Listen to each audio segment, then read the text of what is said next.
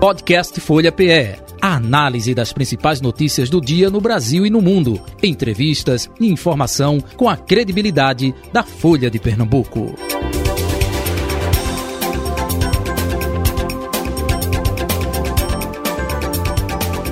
Nosso convidado aqui no estúdio, a partir de agora, é o deputado federal do PSB, Tadeu Alencar, ele que integra a equipe de transição do governo eh, Lula, governo eleito, no grupo de Justiça e Segurança Pública. Deputado Tadeu Alencar, muito bom dia, prazer recebê-lo aqui em nosso estúdio, Folha Política, seja bem-vindo. Obrigado, Jota Batista, quero cumprimentar aqui também os que nos acompanham aqui nos estúdios da Rádio Folha, Carol Brito, Carlos André, os ouvintes da Rádio Folha. É um prazer voltar aqui, essa bancada, onde ao longo dos últimos oito anos passamos tantos debates aqui interessantes, conduzidos por vocês. E se Deus quiser, teremos muito mais debates. Né? Infelizmente, Vamos o adiante. deputado Tadeu Alencar não conseguiu a reeleição, mas está inserido aí nesse contexto de transição e com certeza é, estará contribuindo sim com esse governo Lula, esse governo aí em âmbito nacional.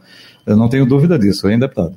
Olha, Jota, o que eu tenho de certo é que dia 1 de fevereiro eu me reapresento na Procuradoria-Geral da Fazenda Nacional, onde a instituição que eu integro há quase 30 anos. Dia 1 de setembro do ano que vem eu faço 30 anos de procurador da Fazenda Nacional, embora os últimos 16 anos eu tenha passado aqui a serviço de Pernambuco, como secretário de Estado e também como deputado federal. Como eu tenho ainda é, um tempo de serviço, eu, dia 1 de fevereiro, encerrando o mandato dia 31, tendo empossado o presidente Lula no dia 1 de janeiro, dia 1 de fevereiro estarei lá, onde sempre estive, um cargo que eu escolhi, não foi acidental, por concurso público, de provas e títulos, então para mim é um, um, prazer voltar. Ninguém se perde no caminho de volta, uhum. da casa, da própria casa. Mas aqui não é rasgação de seda, não chuva de confete, não, pelo trabalho, justamente pelo seu mandato. Enfim, Obrigado. É, se fala em Flávio Dino, né, comandando aí é, essa questão é, do governo Lula da Justiça, e o senhor se encaixa perfeitamente nesse aspecto. Carol Brito, subeditora de política da Folha de Pernambuco, mais uma vez, e Carlos André, repórter da Folha de Pernambuco, bom dia. Bom é, dia. Bom dia, Jota. É, deputado, eu queria que o senhor falasse um pouco do seu trabalho é, na equipe de transição do governo Lula, porque o senhor está numa pasta da Justiça onde teve muitas modificações durante o governo Bolsonaro. Né? Ele tinha uma política aí é, que muitas vezes é até é, opo totalmente oposta à que o governo Lula defende, né? É, eu queria que o senhor fizesse uma avaliação sobre é, a situação atual do governo, né, que flexibilizou várias regras, principalmente na questão do armamento, e quais são, qual é essa nova política que o governo Lula pretende implementar na pasta de justiça. É, veja, eu acho que os últimos quatro anos foram muito difíceis para o Brasil, foi um momento de desconstrução eu me lembro Bolsonaro eleito já em 2018, foi fazer uma viagem internacional e ele dizia que o papel dele cumpriu esse papel à risca seria de desmontar e destruir tudo que havia sido construído nos últimos anos. Em especial quando você destaca essa área, eu vou comentar mais detidamente, mas todas as áreas. Se você olhar, o Brasil retrocedeu é, do ponto de vista das políticas na área de cultura, na área de meio ambiente, na própria economia, na política exterior, que a imagem do Brasil se viu muito, foi é, muito violentada pela ação do governo brasileiro, que teve seu momento de, vamos dizer assim, de irresponsabilidade máxima durante a pandemia. Então, acho que ninguém tem o que comemorar isso do ponto de vista dos números, da desconstrução desconstrução das políticas, do papel do governo no enfrentamento ao coronavírus. Mas quando você olha nessa área é, de política pública contra a violência, de segurança pública, os retrocessos foram é, estarrecedores. Lá no grupo tem um, um conjunto de pessoas coordenado pelo, pelo Flávio Dino, que tem muita experiência, foi juiz federal, foi governador do estado do Maranhão por duas vezes, foi deputado federal também. E eleito senador, ele coordena esse grupo com uma grande capacidade de aglutinação, atraiu para esse grupo uma representação da sociedade civil, da academia, da Fundação Getúlio Vargas, do IPEA, do, Igarapé, do Instituto Sou da Paz, do Instituto Igarapé, pessoas que são é, estudiosas é, da questão da violência no Brasil, que sabem que ela tem um, uma, um fundo eminentemente por conta das vulnerabilidades sociais e da desigualdade. E com relação à questão do desarmamento, é uma coisa assustadora. Você utilizando, inclusive, essa coisa do, dos CACs, né, que é do, de caçador, de, de atirador e de colecionador, o número de, de, clubes de tiro e de CACs que foram criados nos últimos anos mostra que você utilizou desse subterfúgio para flexibilizar é, o porte e a posse de armas no Brasil, com consequências como vimos recentemente no estado do Espírito Santo. Aquilo é a resultante direta de uma política pública que acha que deve armar a população. Então você imagina numa hora dessa de Copa, de política, de disputa onde é, pessoas inflamadas, às vezes tem uma reação de sair no braço com alguém. Se você tiver armado, esse braço é uma arma cuja letalidade está demonstrada. E uma coisa muito preocupante é também a, o volume em que essa flexibilização aconteceu. Esse, um, alguém sócio de um clube desse, de tiro, ou como caçador, como colecionador, é, você pode ter até 60 armas e metade delas de grande porte, fuzis. Porque alguém deve ter, é, nessa condição de atirador, de caçador, de colecionador, ter 30 fuzis, além de mais 30 outras armas. Você decuplicou o número de munição, a quantidade de munição que se poderia adquirir.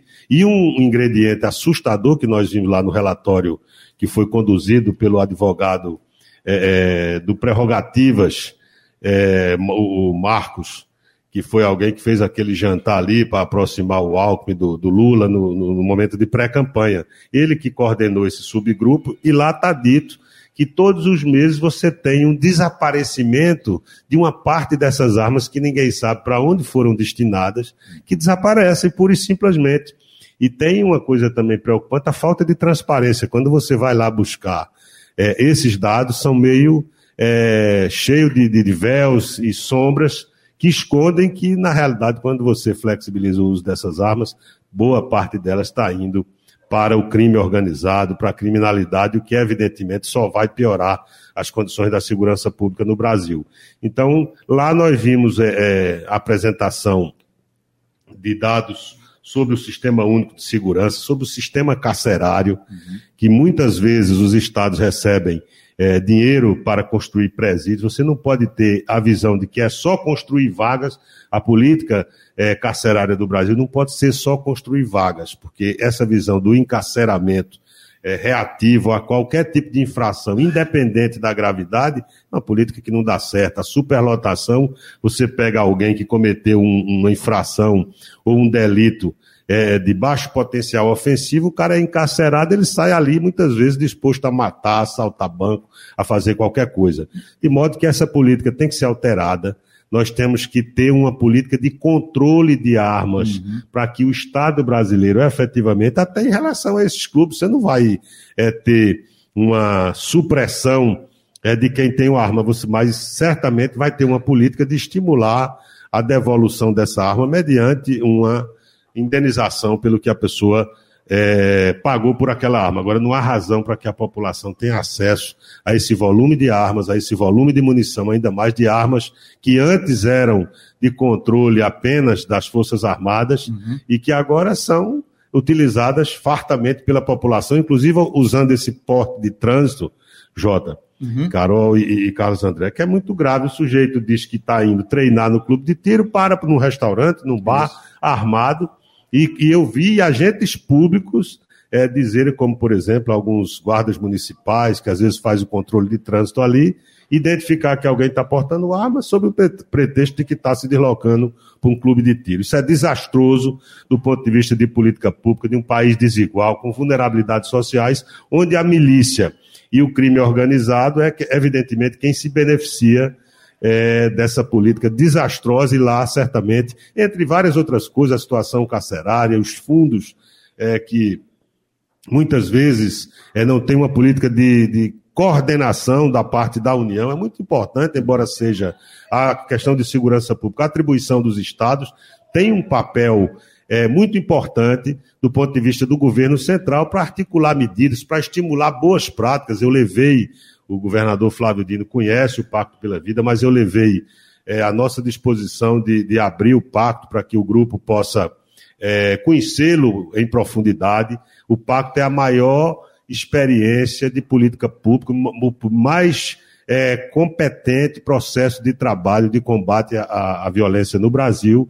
consolidado. Cons nesses 15 anos, ele reduziu em torno de 40% da violência, poderia ser muito mais, mas tem um limitador disso aí, que é exatamente a situação carcerária, presos que estão lá cumprindo prisões temporárias há um tempo exorbitante, presos que já foram julgados ou não foram julgados, de modo que isso tem que ser enfrentado. Custa caro a política de construção de presídios federais no Brasil, é uma política acertada, porque você pode isolar os elementos. Aqui em Pernambuco nós temos 30 mil presos, mas só 500 deles, 600 no máximo, é, são de alta periculosidade. Então você vê que é um universo muito menor. Então você tem que ter tratamento distinto para esses dois universos, desencarcerar, ter medidas alternativas de punição penal é, fazer mutirões carcerários, como já se fez no passado, para diminuir a população e ter uma política de redirecional e recursos para essa área. Não adianta mandar só para o Estado, se ele não tem capacidade de execução muitas vezes, e também no modelo tradicional você só vai aumentar o encarceramento com as consequências nocivas que a gente viu sem uma, um refinamento. E as unidades prisionais federais uhum. cumprem um papel muito importante. Você enfrenta, como o Rio Grande do Norte enfrentou, o Ceará, reações do crime organizado, mas hoje tem um dado curioso que muitos dos, dos mandados de prisão são cumpridos dentro das próprias unidades prisionais o que mostra que o sujeito está de dentro do presídio comandando, continuando a comandar o crime, praticando novos crimes. De maneira que tem um debate muito interessante do ponto de vista de defesa das fronteiras, de políticas públicas de combate à violência com cortes é, de gênero, de raça e de uma série de coisas. A questão da defesa do Estado democrático de direito, que também precisa ser fortalecido. Tem, tem uma lei que nós aprovamos em 2021 mas que alguns artigos foram vetados pelo presidente da República, esses vetos ainda vão ser apreciados no Congresso Nacional. Uhum. Então tem uma discussão muito rica, eu acho que certamente nós temos uma oportunidade ímpar e tenho certeza que o presidente Lula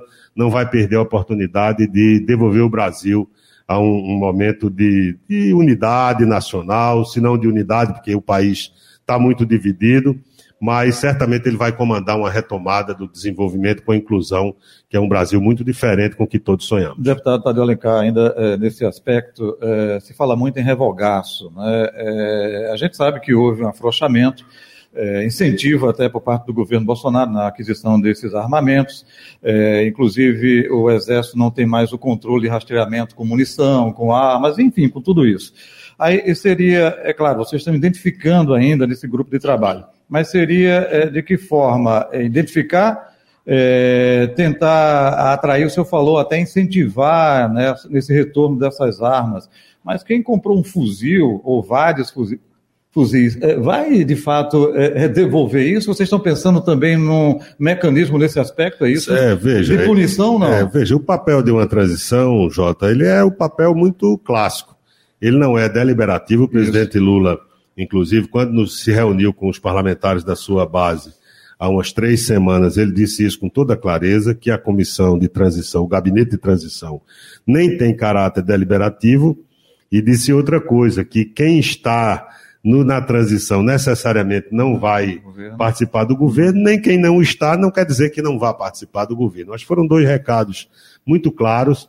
E em relação a esse revogaço que você falou aí, é, o que vai acontecer é o seguinte: é uma revisão, um reexame de todos esses novos é, decretos, normas, portarias que foram editados. Esse da rastreabilidade é, é uma coisa criminosa. Por que, é que você deixa de rastrear? Se você pode rastrear a munição, a origem daquela arma e da munição utilizada, isso é um instrumento que é muito efetivo do ponto de vista do controle da criminalidade e dos seus praticantes por que é que eu abro mão, o Estado brasileiro abre mão disso, se não para permitir que isso se faça sem controle estatal. Isso certamente será revisitado, esse controle vai passar a existir, e é como o próprio Flávio Dino disse no dado momento, às vezes você tem é, direito a um determinado procedimento que depois a própria doutrina é, reconhecida internacionalmente para o tratamento dessa questão reconhece que o caminho é outro, o cara não pode ter um direito adquirido a ter uma arma pesada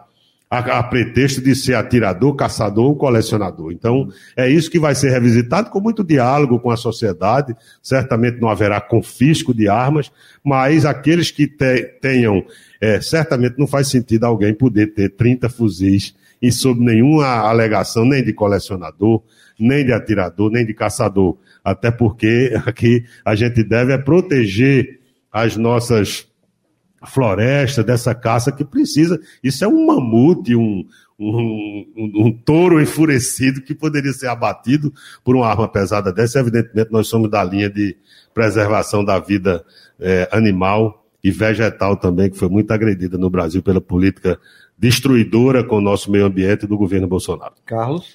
Deputado, é, coincidência ou não, é, os índices de violência contra a mulher têm aumentado muito nos últimos anos.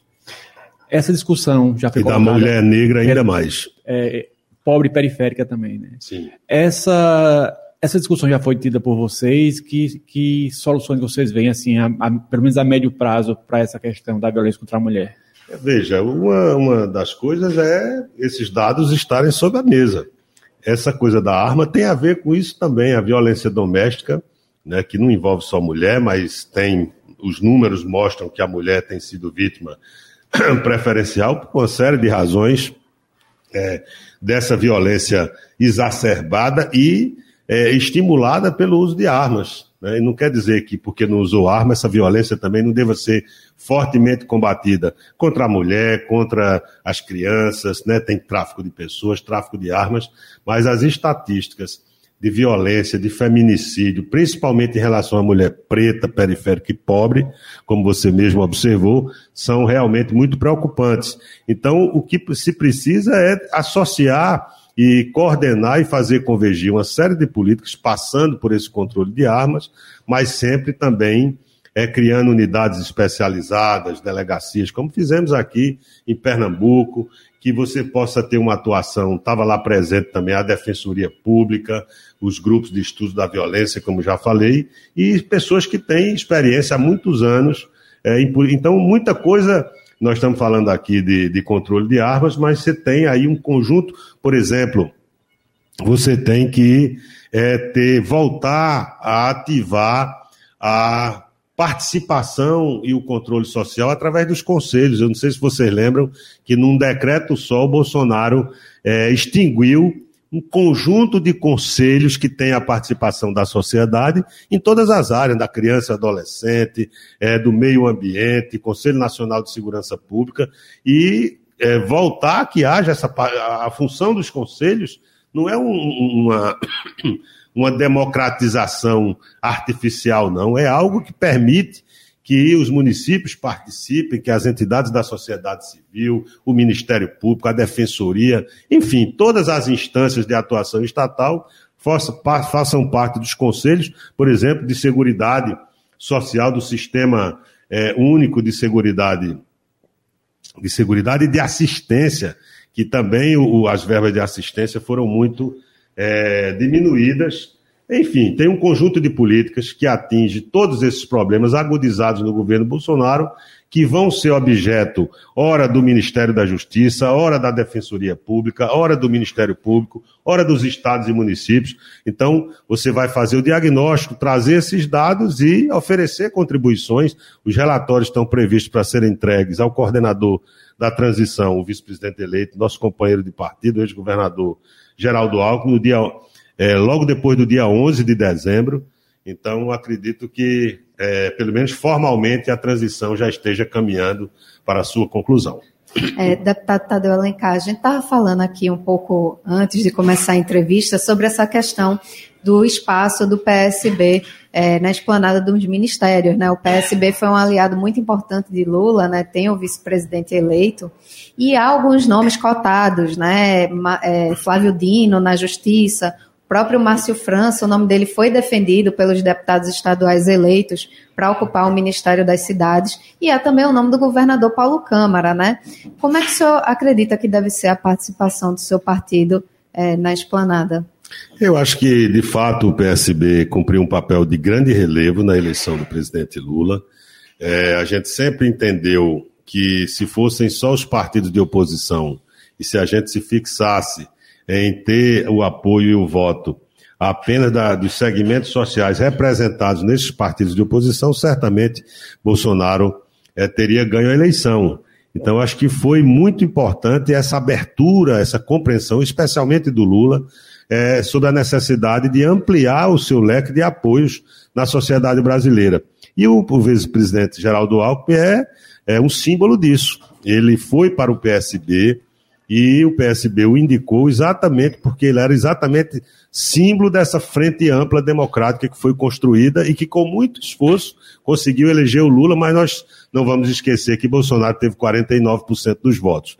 De modo que é, o PSB, de fato, tendo esse papel estratégico, ele tem sido é, bem é, é, reconhecido pelo governo Lula, tanto que esse papel de proeminência, de destaque do, do Geraldo Alckmin, também tem a ver com isso, é um prestígio também para o PSB, é prestígio do, do Geraldo Alckmin, da relação que foi construída entre ele e o presidente Lula, mas o PSB tem sido bem tratado pelo governo eleito do presidente Lula. Agora, naturalmente, você tem aí uma composição que tem que se conduzir ampliando algumas pastas ou recriando pastas que já existiam, como o Ministério da Cultura, como o Ministério da Previdência, que tem sido referenciada aí. Também a, própria campanha trouxe o debate sobre a criação de um eventual Ministério dos Povos Originários e, eventualmente, outras áreas que precisam ser é, recriadas no, no, no, no patamar é, de ministério, de modo que tem que conjugar a necessidade de expansão e de ampliação das pastas ministeriais, mas também com a necessidade de contenção de despesas. Eu acho que o momento é grave. Esse olhar sobre a estabilidade financeira, sobre o saneamento das contas públicas, ele é perfeitamente compatível com a necessidade de enfrentamento da desigualdade. Não há nenhuma incompatibilidade. Nós passamos quatro anos, Lula disse uma coisa interessante. Nós não podemos abrir mão é, do equilíbrio fiscal, e a gente sempre disse isso aqui, Eduardo era um defensor ardoroso dessa preocupação, mas ela é perfeitamente convergente e harmônica com a necessidade de enfrentamento das vulnerabilidades sociais do país. Então, é, você tem que expandir naquilo que precisa expandir, mas também com sempre essa preocupação de diminuição de despesa, onde ela pode ser cortada. Por que é que só se quer cortar na área social? De modo que eu acho que o PSB também tem que reconhecer que teve um, um resultado insatisfatório nas urnas. Não é? Se você olhar, nós saímos, elegemos em 18 32 parlamentares e em 2022 14. É uma diferença muito grande. Eu acho que isso deve nos fazer refletir. Algumas razões são óbvias, né? a expansão do bolsonarismo, das forças conservadoras que atingiram é, partidos de perfil progressista, que também não eram o partido da maior liderança que disputou o processo político nesse momento, mas é, esse tamanho não é medido só pelo volume e pelo tamanho da bancada, mas ela não deve, ela não pode deixar de ser considerado. O PSB terá o tamanho não só da sua bancada, mas da sua importância, do seu comprometimento com o futuro governo, e nós temos bons quadros para isso.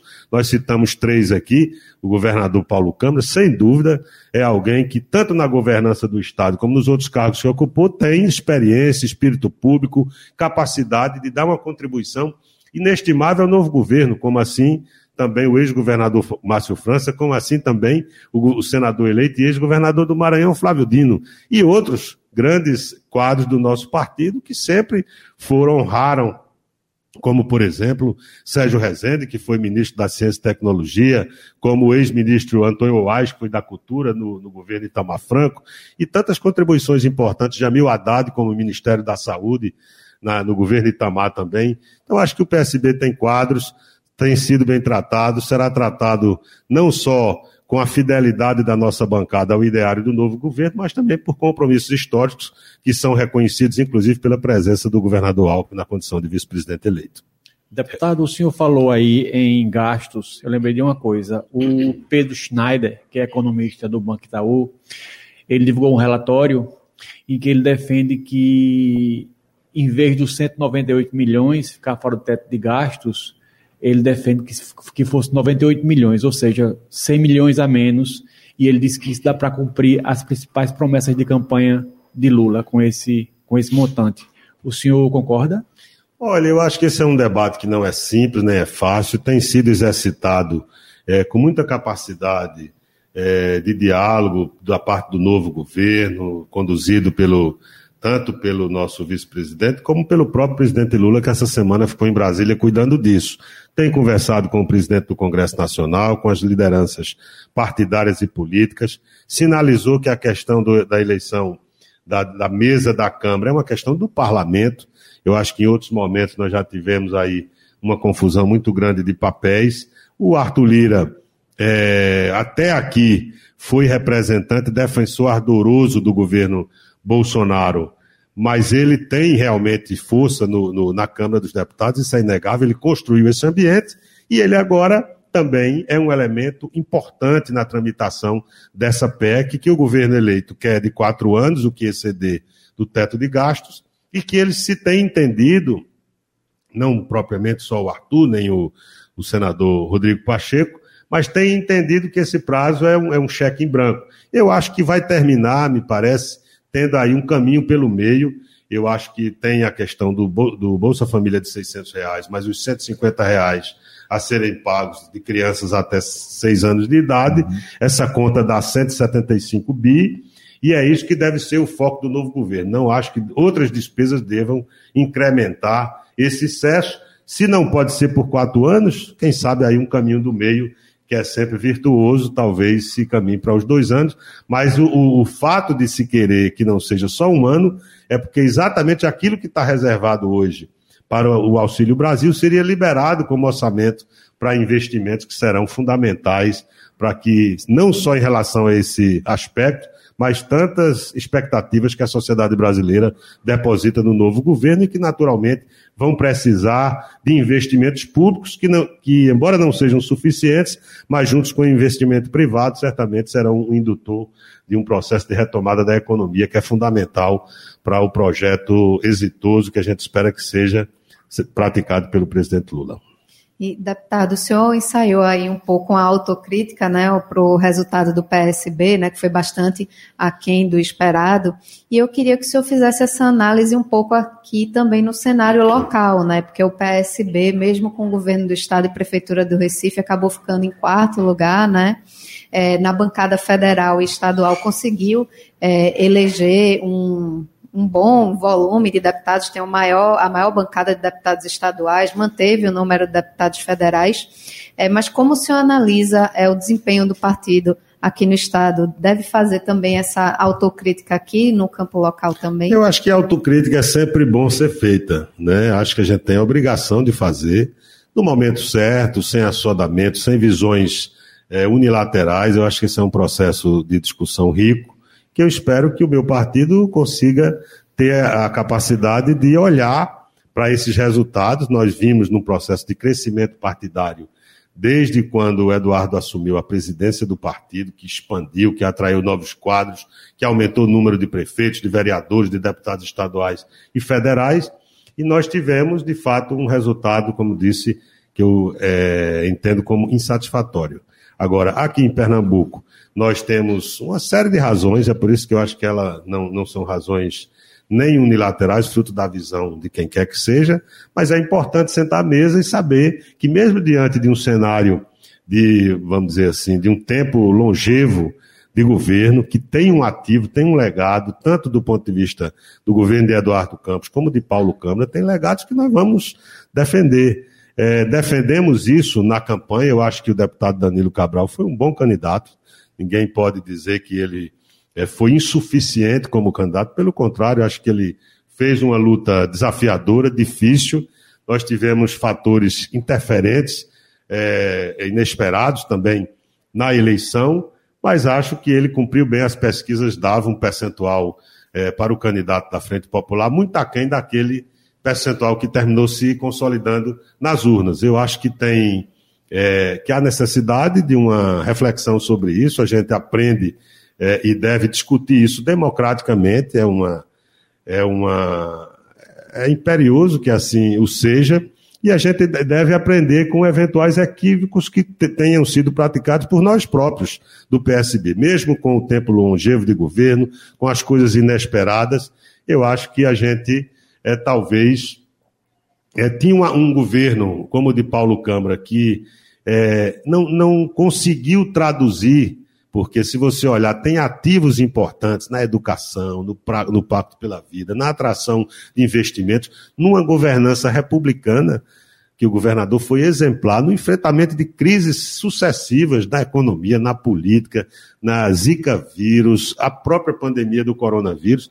E Paulo Câmara, inclusive, se você olhar a avaliação do governo no, momento de pandemia, ela foi crescente, exatamente porque naquele momento o governador assumiu ali é, um papel destacado de as pessoas quando estão no momento de dificuldade gostam de ter um líder que lhe represente à frente, né, defendendo, tomando decisões e tal. Isso ficou muito evidente e a avaliação do governo ali é, melhorou. Mas não tivemos a capacidade de demonstrar isso para a sociedade. O debate político também foi muito é, é, radicalizado. O voto bolsonarista, inclusive, é, responsável pela eleição de representantes desse campo para o Congresso Nacional e com votações expressivas de representantes da Assembleia Legislativa, mostra que é um conjunto de fatores, mas o que é certo é que nós não tivemos a capacidade, talvez, de é, explicitar é, esse legado de maneira a que a gente tivesse a oportunidade de continuar governando Pernambuco. Acho que essa lição a gente precisa colher das urnas, o papel que nos cabe por eleição, por escolha do povo de Pernambuco, é o de oposição, mas faremos uma oposição construtiva, propositiva. Passadas as eleições, nós desejamos que Pernambuco vá bem, que o Brasil vá bem, por isso eu tenho uma, uma boa expectativa no governo da primeira mulher que foi eleita para essa função tão importante que é de governar Pernambuco, que é a governadora Raquel Lira, auxiliada ali pela deputada Priscila Krause. Muito bem. Deputado Tadeu Alencar, muito obrigado pela sua vinda, colaboração, aproveitando o abraço, é, saúde e paz, Feliz Natal, feliz 2023 para o senhor, familiares, equipe, enfim, tudo de bom, viu? Obrigado, Jota, obrigado, Carol, obrigado, Carlos André, os ouvintes da Rádio Folha. Eu sei que ainda está distante do final do ano, mas aproveito também para agradecer a deferência com que sempre fui recebido aqui nessa emissora e transmito meu abraço fraterno, desejando é, um bom, um, novo tempo para o nosso país e para o nosso estado de Pernambuco. Ok, forte abraço. Carol, eh, Carlos, bom fim de semana, até a próxima segunda-feira, não é isso? Bom fim de semana, segunda Que o Brasil ganhe hoje o jogo. Sim. É, hoje contra Camarões, né? É, é, é Brasil e Camarões aí. Arrisca um placar aí, deputado?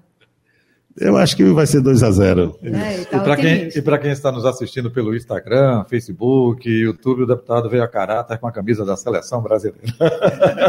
e personalizada, 10, né? Tadeu Lencar. um abraço. Um abraço, tudo de bom, deputado. Podcast Folha PE a análise das principais notícias do dia no Brasil e no mundo, entrevistas e informação com a credibilidade da Folha de Pernambuco.